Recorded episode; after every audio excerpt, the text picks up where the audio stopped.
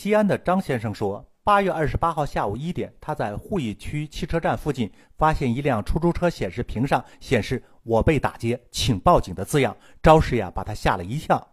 情急之下呢，张先生便决定到车里一探究竟。原来啊，是司机孙师傅在开车的过程中误碰到了报警按钮所致。随后呢，记者在西安鄠邑区出租汽车管理所了解到，为了保障出租车司机的人身安全，每一辆出租车内部都安装有一个报警按钮。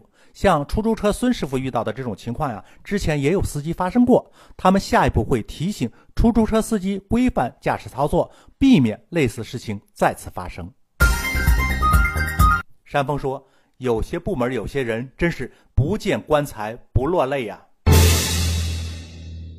看上去啊，这是司机操作出了问题，暴露的是庸政懒政的实质。”张先生呢，算是胆子比较大的，还敢拦停车辆一探究竟。这多亏是一场虚惊，否则张先生和孙师傅真的可能会面临更大的危险。其实呢，正确的做法是立即报警，请专业的警方出动来解决问题。但是如果张先生真的报了假警，那张先生要不要承担后果呢？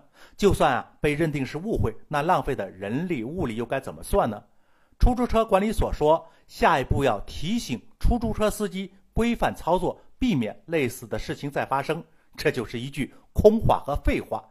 孙师傅已经说了，这是误操作，说明这个设施啊是有瑕疵的。你不在设备和系统上做改进，让天天辛苦奔波的出租车司机自己加强注意，可行吗？这真的不是一件小事情呀。一辆车在闹市区开着遭打劫要报警的显示屏来回跑，处理不及时，真的有可能造成严重的群体骚乱事件。你们不担心吗？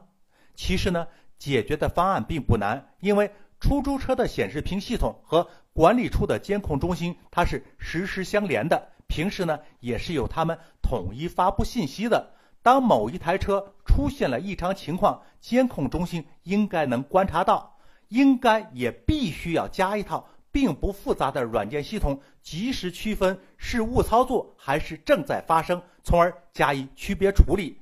出租车管理所自己也说了，这种事儿啊不是第一次发生了，那为什么还不高度重视、彻底解决呢？